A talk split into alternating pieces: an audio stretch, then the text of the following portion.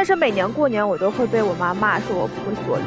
假如我们有这样的哥哥姐姐，他对长辈们思想的拓宽和改造，其实是我们在受益的。仪式感也是很重要的，它也可以是一种我们建立自己内心秩序的一种方式。如果时间久了，你都在这个城市过年，可能这个城市慢慢的就会成为你第二个家。Hello，大家好，欢迎收听本期打电话骂播客。想必听到这个喜庆的开场音乐，大家已经猜出来我们这期的主题是什么了。对，今天我们三个人就要一起聊聊过年。节目最开始，我们先介绍一下我们几个人的基本情况吧。我是小卷儿，现在在墨尔本工作，今年会在墨尔本过年。啊，我是可可，现在在上海工作，今年应该也会在上海过年。嗯，大家好，我是小雅，现在在深圳工作，今年大概率在深圳过年。这些都不是我们自己家或者自己的父母所在的地方。那我们介绍完自己呢，我要来进行第一个灵魂拷问，请问你们发自内心的喜欢过年吗？为什么呢？小雅，嗯，其实看到这个问题的时候，我我仔细的想了一下，得出的结论就是我对过年这个节日实在是无感。可可呢？我刚刚还在录制前还在跟小雅聊，说关于过年真的是没有什么感觉。对，我们到底为什么要录这一期节目？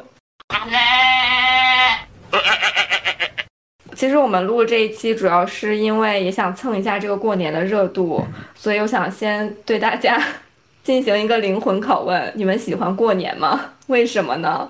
嗯，我对于过年说不上喜欢，也说不上不喜欢。最喜欢的应该就是收压岁钱，但是工作了之后又没有压岁钱可以收，所以现在对过年没有什么感觉。嗯，我很严肃的思考一下这个问题，我发现我跟可可一样，就是对过年好像没有什么感觉。可能因为本身我们家不是一个很庞大的家族，每次除夕的时候去我爷爷家，也就只有还是我们一家人，所以可能就没 没什么感觉。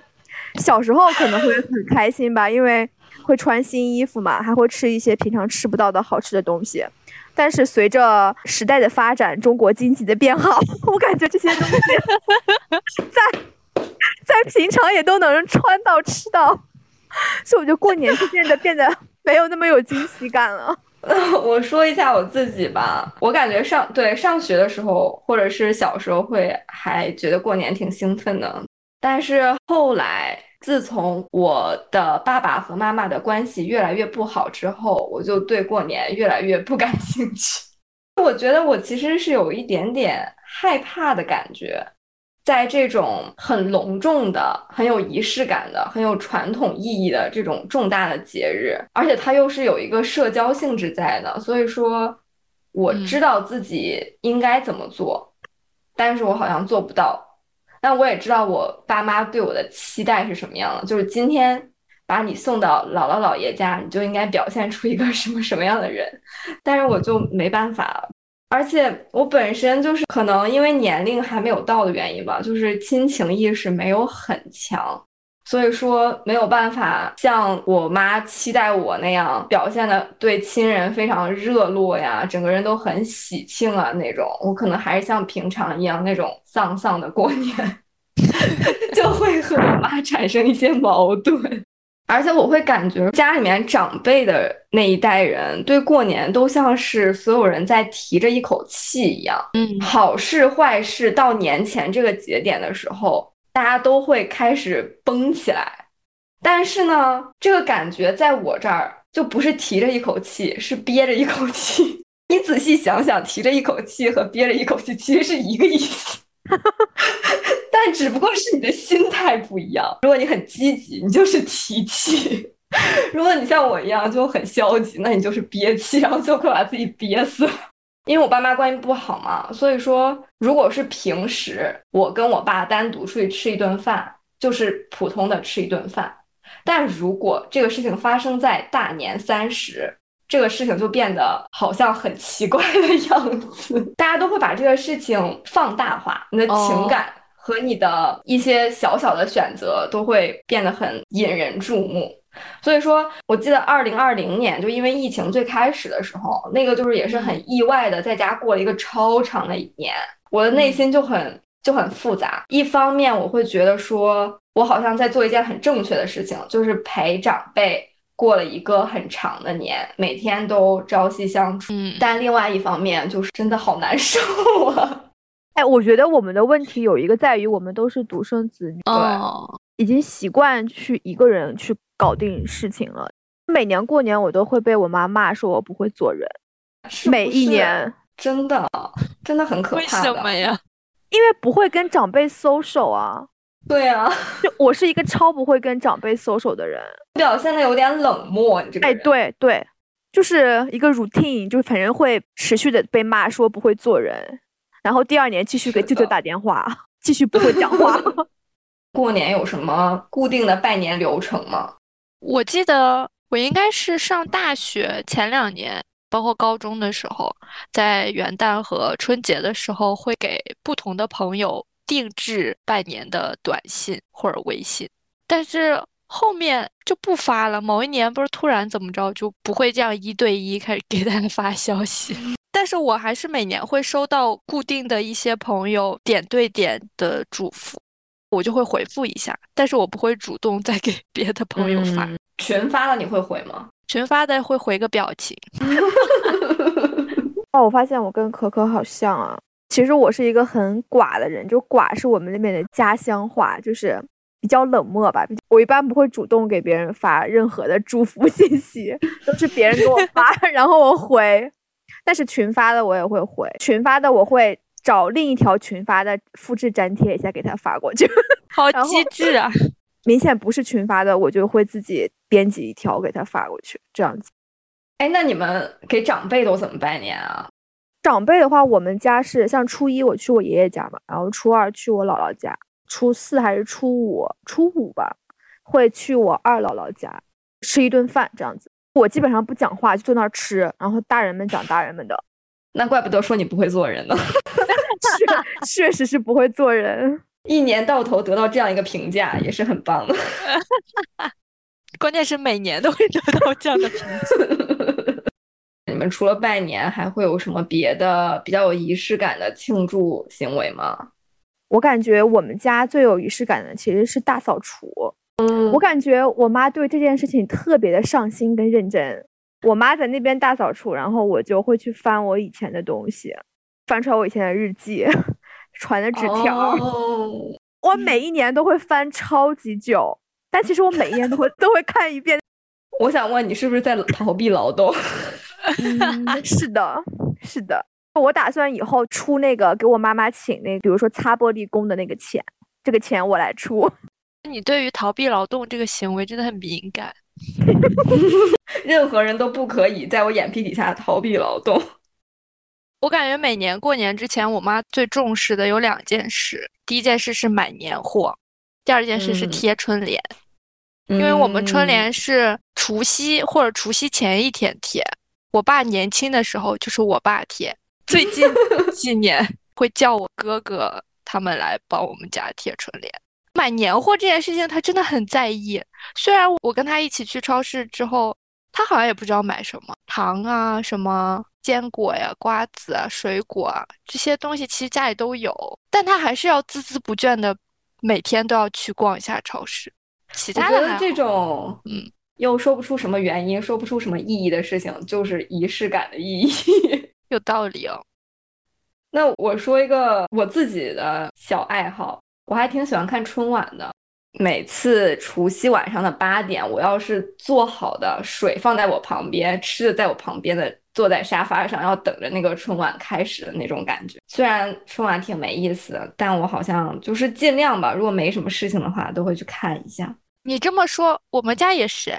春晚就是那种，就是你兴致勃勃的坐在那里，然后看了一个节目就想说这什么玩意儿，就去干别的。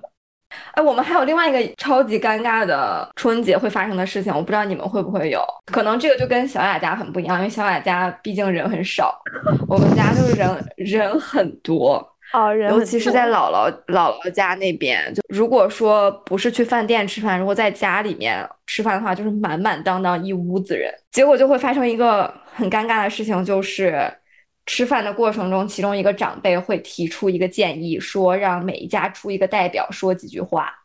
哦，我以为是表演一个节目，小时候可能会表演节目，但对表演节目我已经忘记了。我现在能想起来，都是让站起来说几句话，通常都是这个家的小孩儿要说几句话。嗯，也就是我 要说几句话。这个每年都会发生，真的超级可怕。你说的时候，所有人都停下筷子在看着你，看完了之后，大家也没有什么很大的反应，因为你肯定说的也不怎么样嘛。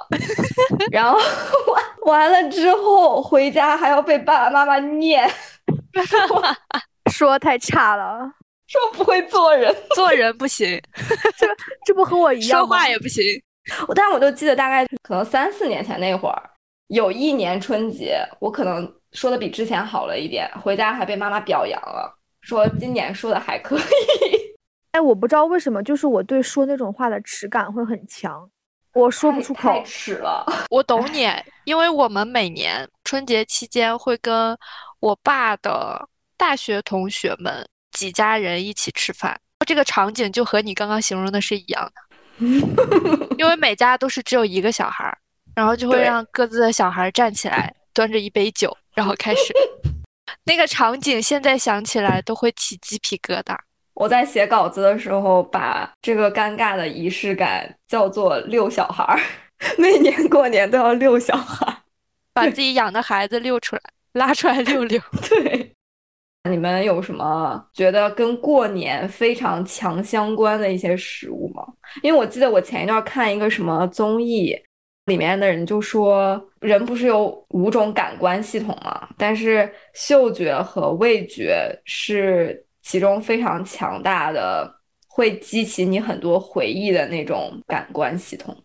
是的所以，你们就有什么觉得一定要在过年，或者是只有过年才会吃的东西吗？我们北方人是不是比较典型啊？就是过年前会做很多炸货，比如嗯炸是的，酥是的。我对那个炸丸子印象比较深。当然，随着时代的发展和经济的复苏，就是炸 炸丸子也可以随时随地可以吃到了。我们现在不是不怎么回家嘛，有时候会趁小长假回家，所以我爸妈会隔一段时间就给我寄以前是年前做的那些炸货。天呐，我前好感人。我上个礼拜才刚收到一箱，满满一箱。天呐，我们煽煽情的基调已经定下来。就我会，就我我看到这个题的时候，我第一个想到的是我姥姥之前会每年炸麻叶，那种面哦做的，上面有那个带芝芝麻麻的那种。但是因为我姥姥现在不在了嘛，后来其实我妈也会炸麻叶，但是就觉得就是给我的感觉是不一样的。我觉得嗯老人、老人不在以后，过年就很好像缺少了一点东西。没有凝聚力。嗯，因为因为我姥姥、姥爷、爷爷都去世了。老人是一个家的核心吧。刚才我们几个人聊了一些普遍意义上和过年有关的事情，接下来我们来走进各位主播的内心，请大家准备好纸巾，我们要聊一聊在外地过年这个事儿。农历春节嘛，非常重大的节日，像家人团聚啊，这种也是固定的传统吧。但是这几年因为疫情，我们很多人是在外地过的年，想先聊一聊在外地过年的一些感受吧，特别开心或者特别 emo 的瞬间。我第一次在外地过年，其实就是去年春节，也是因为嗯疫情的原因，十分的 emo，很难受，很难受。一个是因为我当时在深圳没有朋友，也没有伴侣，就每天窝在那个宿舍里，还是上床下桌这样子的，不是放假的状态。我记得我去年有一阵儿是每天晚上两点都不睡觉，因为宿舍里面只有我一个人嘛，我就会一直放那个写信聊天会。然后听因为真的很好笑，我就会哈哈哈像神经病一样在那笑，笑完之后我就会哭，哦，天呐，很难过。当时是我妈一直问我说她要不要过来，我觉得我可以，我 OK，我可以，我可以一个人。到快三十的时候，就我实在受不了了，我绷不住了。我那天晚上大概特别晚吧，然后我就给我妈打电话，我说我说我受不了了，我就说你得过来。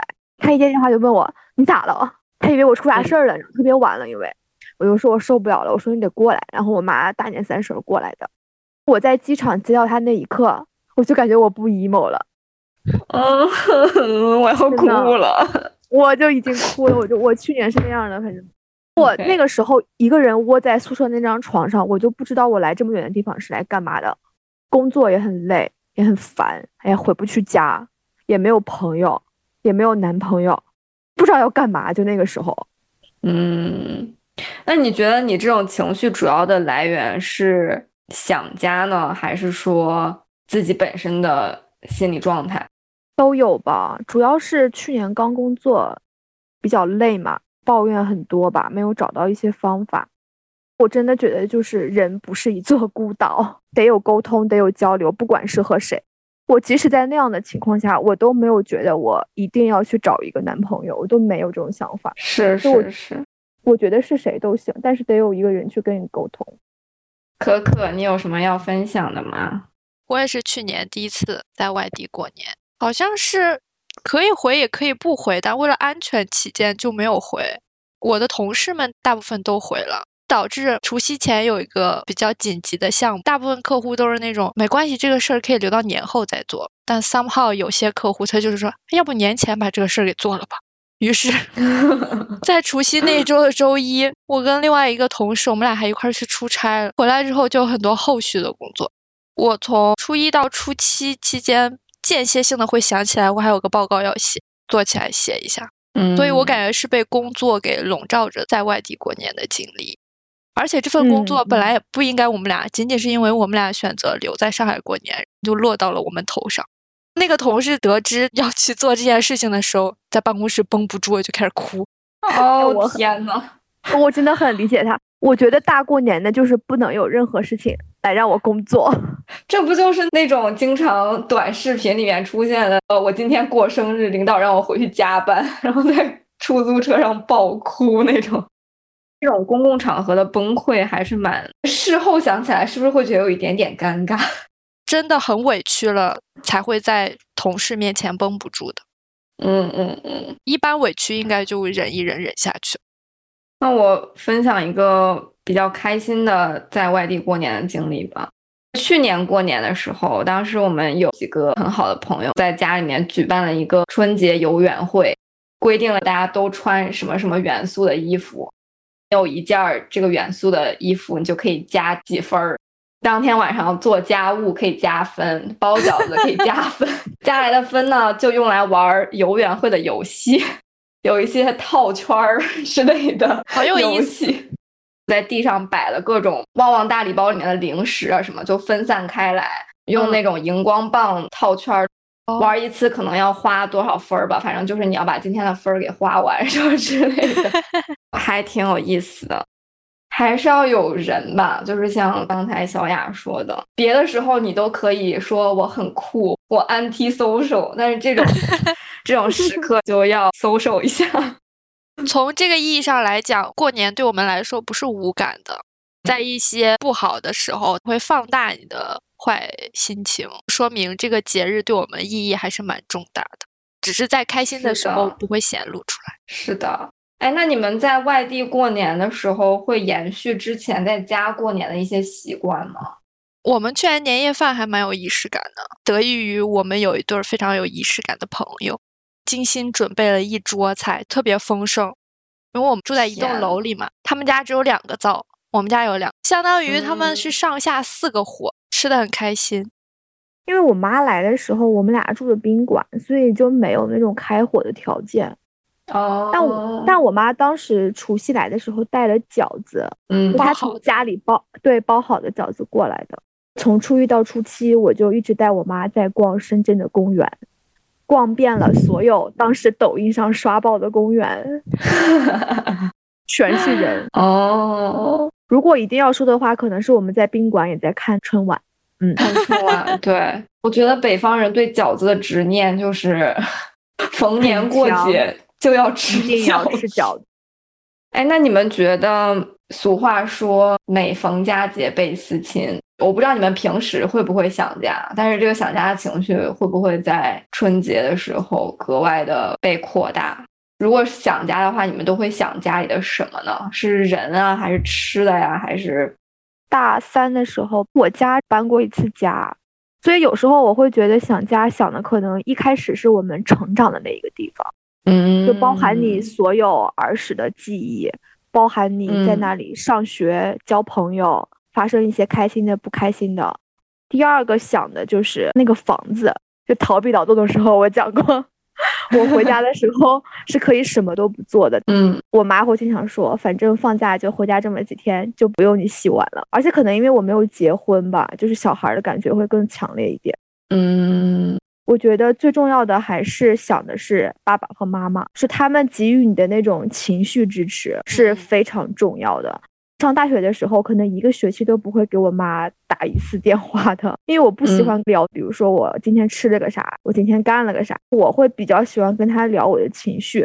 哦，她会跟我讲道理。我现在很大一部分的人生生活的哲理都是我妈传授给我的，好然后我可能又把这一部分传递给了我的学生，一个传承。我之前有跟小卷儿聊过，我上学期间所有八卦，我妈都知道。不管发生什么事情，我妈都可以给我一个很好的建议。比如说这个学期发生的这些事情，我之前跟大家分享过，最棒的一句话 就是领导不喜欢你，是因为你也没有做让领导喜欢的事情。对，我觉得这句话说的太棒了，原来是出自小雅的妈妈。爸、我妈他们给我的情绪支持，是我能在外面一个人觉得我 OK 的一个非常大的动力。好感人哦，可可呢？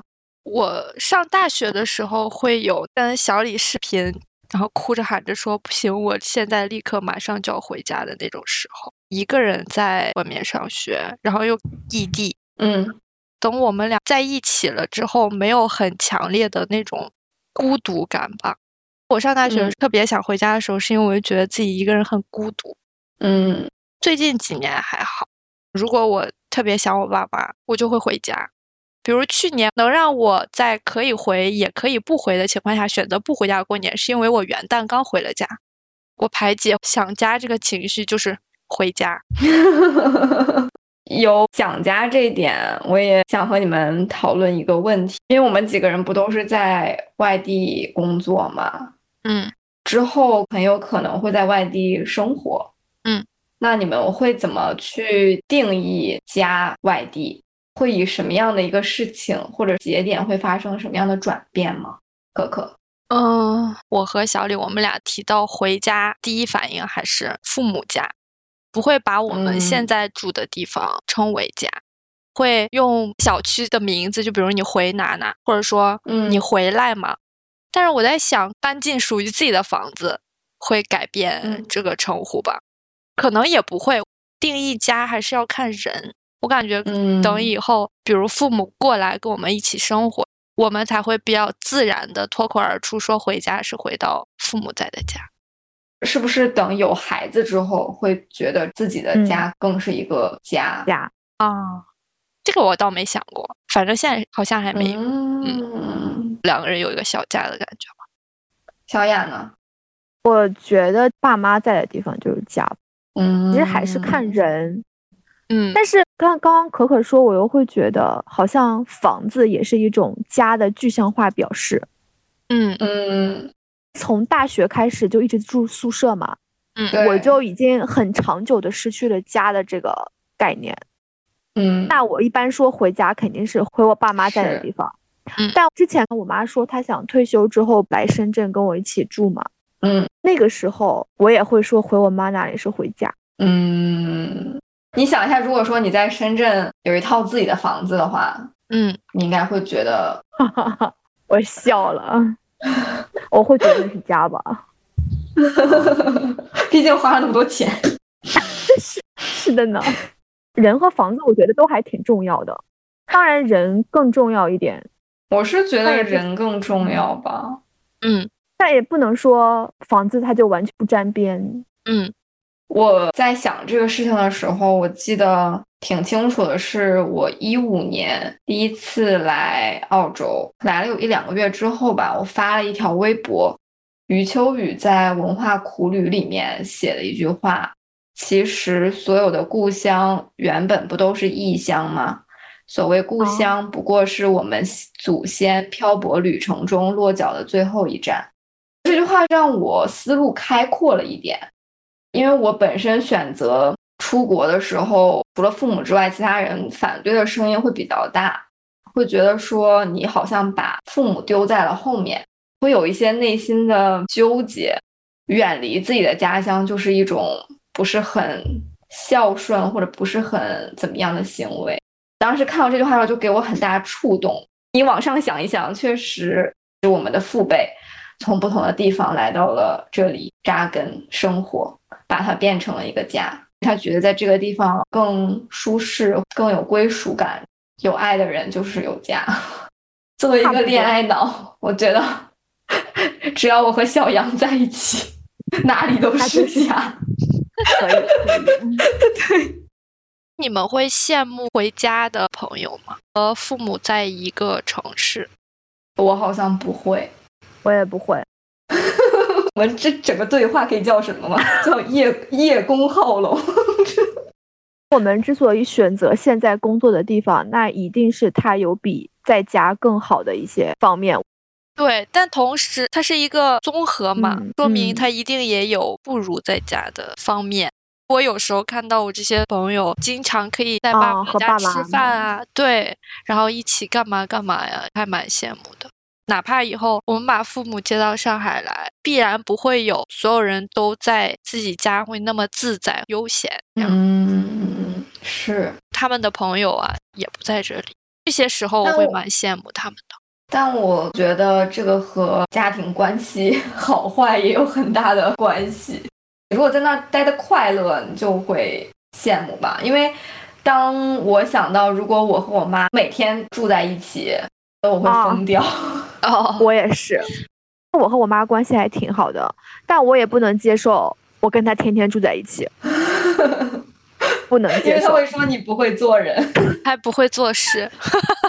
对，这会被管控嘛？现在我很自由啊，在掌控我自己的生活。我现在也有钱，对不对？但是跟妈妈在一起，就是即使你有钱，你也不能掌控自己的生活。是的，自由最重要。哎，对。这 有个说法叫跟父母最理想的距离是一碗汤的距离。小区，对，也不一定要同一个小区了，可以回家吃饭，但不住在一起。嗯嗯，是有选择去或者不去的自由。其实说白了是，不管是父母还是我们，都有各自的隐私空间。对，是，嗯。但其实我妈经常会说，她也很烦跟我住在一起。看不惯我的生活节 奏，所以就偶尔在一起就还是可以的。嗯嗯，这几年嘛，主要是因为疫情原因嘛，没有办法回家过年。但是我也了解到，可能周围有越来越多的人会主动选择不回家过年，比如说会选择和朋友或者和伴侣出去旅游啊，或者是待在自己工作的。城市和自己平时的社交圈里的人一起过年，那你们身边有这样的例子吗？没有哎。感觉我身边的朋友大家都蛮喜欢回家的。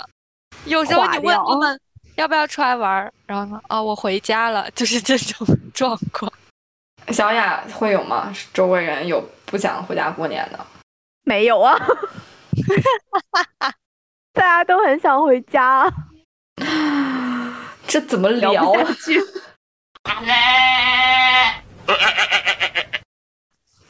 哎，我我有一个问题啊，就是我身边的同事大部分都是江浙沪一带的，他们离家很近，二十分钟就到家那种，所以我感觉好像是回家没有那么便捷的人，对于回家这件事情更在意一点。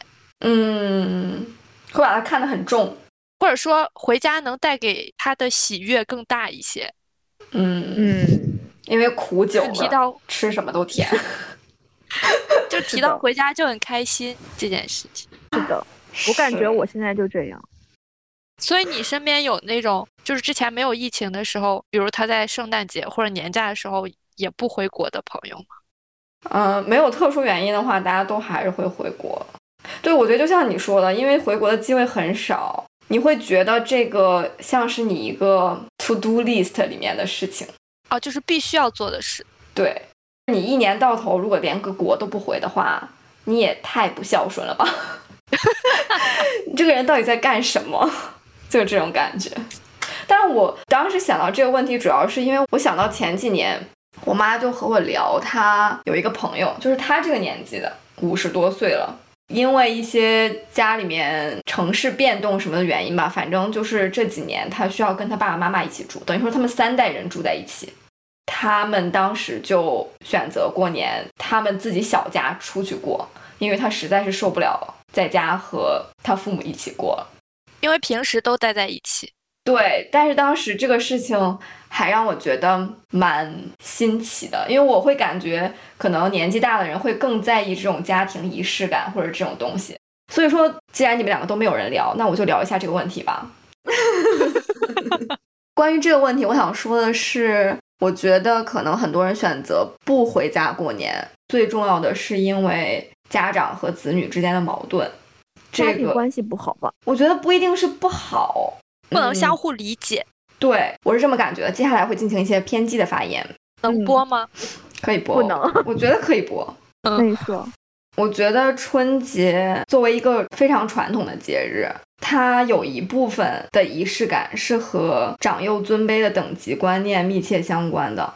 回家过年可能不只是你亲情驱使的家人团聚。也是一种体现你晚辈是否孝顺，够不够孝顺，是否依然遵循这个大家长体系的表现。哦，在这种环境里，晚辈是要听长辈的，女性长辈要听男性长辈的，女性长辈要服务男性长辈。这点倒是，可能我自己家里面的情况是这样的，就是在春节这个时候。中年或者老年男性长辈是控制了酒桌上的话语权的，而且当他们开始和晚辈聊天的时候，的核心都是想问你是否优秀、是否成功、是否打算繁衍后代、延续家族香火。他们平常可能跟你聊天，如果不是在过年的场合，你和他们有不一样的想法的时候。他们可能会说啊，年轻人的想法更新潮、更先进，或者怎么怎么样。但是就是因为在过年的这个时候，他们可能不太愿意接受和自己不一样的声音和想法。我不是想说哪一种，就是他们的观念就是错的，或者是年轻人的观念就是对的之类的，只是说接不接受不一样，接不接受每一代人是有不一样的想法和不一样的生活方式。这就是为什么受到这个等级制度困扰的，就不只是二十岁、三十岁，就可能周围人二十岁的人可能会抱怨家里面人催婚啊，三十岁会抱怨家里面的人催生孩子，甚至五十岁、六十岁，只要他上面还有长辈，他就要按照这个规矩来，他在过年的时候就是需要顺从的。你这个题之前我跟我妈聊过这个问题，比如说过年的时候长辈催生、催婚，就这种类似于人生指导的话，嗯，那当时我妈就跟我说，有时候因为大家一年也没有见了，嗯，她确实不知道要跟你聊什么，对，但是像结婚啊、生孩子这些是一种普世的东西，不管你们有多少年没有见了，那只要你到这个岁数，那我就能跟你聊这个事儿。嗯，是的，就是我，我不能在饭桌上跟你聊一些什么什么解构主义，这他这这这不可能，只能跟你聊一些这些有的没的。但其实好，可能很多长辈也并不在意你到底结不结婚，你到底生不生，他们也不在意，就只是一个话题而已。所以我觉得应对这个的方法就是你随便说两句，说一些屁话或者废话，划过去就好了。但是我发现的是。当你真的想要开始跟他们说“我其实不是这样想”的时候，你是不可以被接受的。这个场合是不是不太适合聊这些需要你有深度沟通思想的话题啊？大家只是随便聊聊，就像春晚一样，只是随便放放，听听声音，嗯并不需要有内容。我我自己是没有这样的问题，但是我可能会观察别人，比如说，嗯呃，一个比我大十岁的一个同类人，如果这个时候还没有结婚的话，他在过年的时候是会严重到要和别人吵架的那种地步的。可能在一年中的其他的时候，他说的是同样的话，但是嗯，在过年的时候你是不可以表达异议的，这是我个人的感觉。有没有可能是因为过年的时候大家都比较闲，就有时间好好跟你掰扯掰扯？你平时说这些就随你便，你爱咋说咋说吧。过年的时候大家也没事儿干，哎，刚好有一个人出头鸟，你既然表达了一些 不被大众所接受的观点，那不好意思，炮火就对准你。而且我觉得比我们大一些的这样的人遭受的这些，和嗯他据理力争的那些时刻，他做出的斗争，造福的其实是他比他小的人。嗯假如我们有这样的哥哥姐姐，他对长辈们思想的拓宽和改造，其实是我们在受益的。嗯，是的。好的，到这里我们这一期节目也接近尾声了。在最后，我们想和今年或主动或被动选择在外地过年的听众分享一些此刻我们想要说的话。小雅先来吧。嗯，祝大家虎年喜大运，虎年吉祥，虎虎生威，耶、你说点走心的行不行？这好歹是一个问题。祝大家明年都能回家过年吧。想回家的就回家，不想回家的就不回家，回家自由。好的，可可呢？那我就祝大家不管回家还是不回家，都能勇敢的跟父母表达爱吧。哇哦，因为我们可能在传统文化里会比较羞于向父母表达情感，包括我现在也是。是的，我也是。嗯，我写了有三点。我也太不走心了，你说吧，我给你剪掉。第一点就是希望大家可以保证身体健康，因为嗯，生病或者状态不好的时候，赶上这种举国欢庆、喜气洋洋的节日，就会格外的 emo，格外的情绪上有起伏。所以自己的状态是好的时候，就算在外地过年，也不会那么糟糕。是的，第二点是我还是想鼓励大家尝试一些比较有传统仪式感的事情，就算是在外地。比如说刚才小雅提到的大扫除啊，然后可可说的备年货呀，包括贴春联。因为去年我们在朋友家过年的时候，我们也贴了春联，在门上还贴了福。我知道，就是现在对于很多年轻人来说，传统的事情更像是长辈会做的嘛。我个人可能不会主动想要去了解，或者是想要去做一些传统的事情，或者会觉得春节挺没意思的什么的。但是我这次还专门搜了一下关于春节的那个什么二十四扫房子，二十五是干嘛干嘛的那个那个东西，哦，我会觉得这种比较贴近传统的东西，会让我们有更多的烟火气。烟火气会激发一些我们对原本自己熟悉的或者一成不变的生活的一些热情。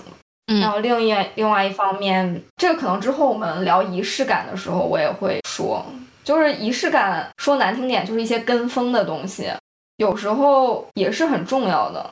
它也可以是我们建立自己内心秩序的一种方式。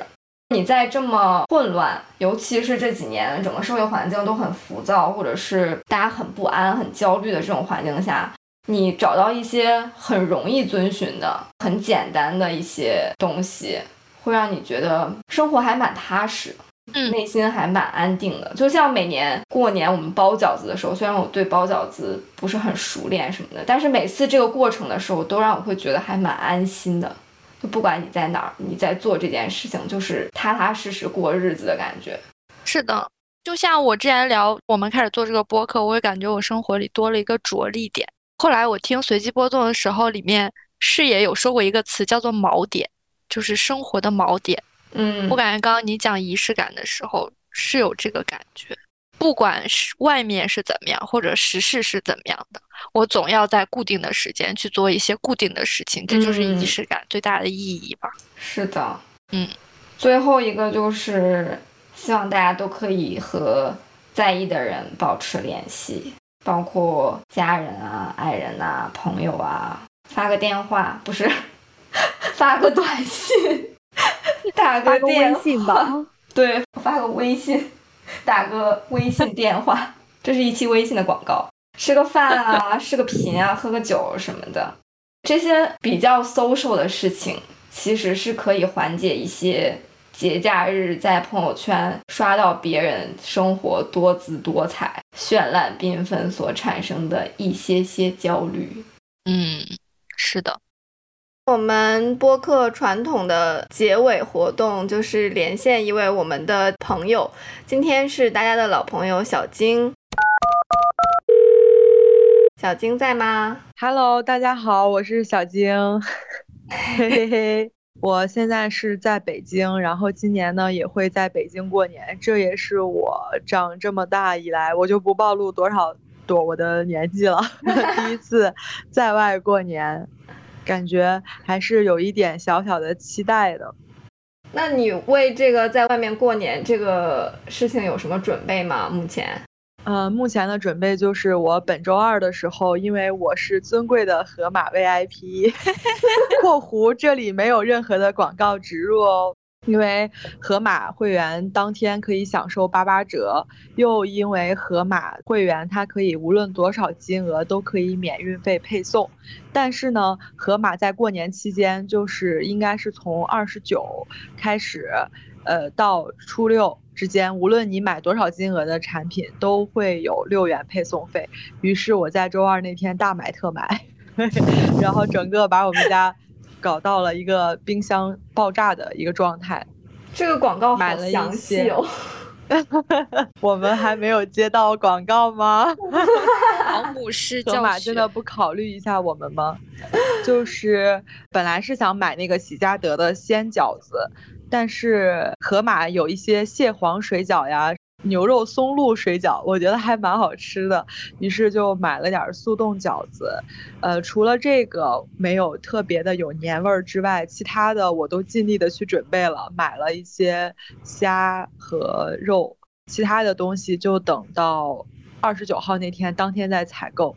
我和我一起过年的男朋友已经为这次过年，就是他也是第一次在外面过年，然后我们两个已经制定了非常详细的菜单，然后在下厨房里面互相添加了好友，然后制作了一个 年夜饭合集，就把自己看到的比较好看的菜都收藏在里面。我觉得可能我们两个吃不了多少，但是我们准备那天就是努力摆盘儿一下，然后搞得有氛围一点。天呐，好有仪式感啊！所以说你们今年就是你跟男朋友两个人过年吗？对，是这样。哎，就是一个没有朋友的人。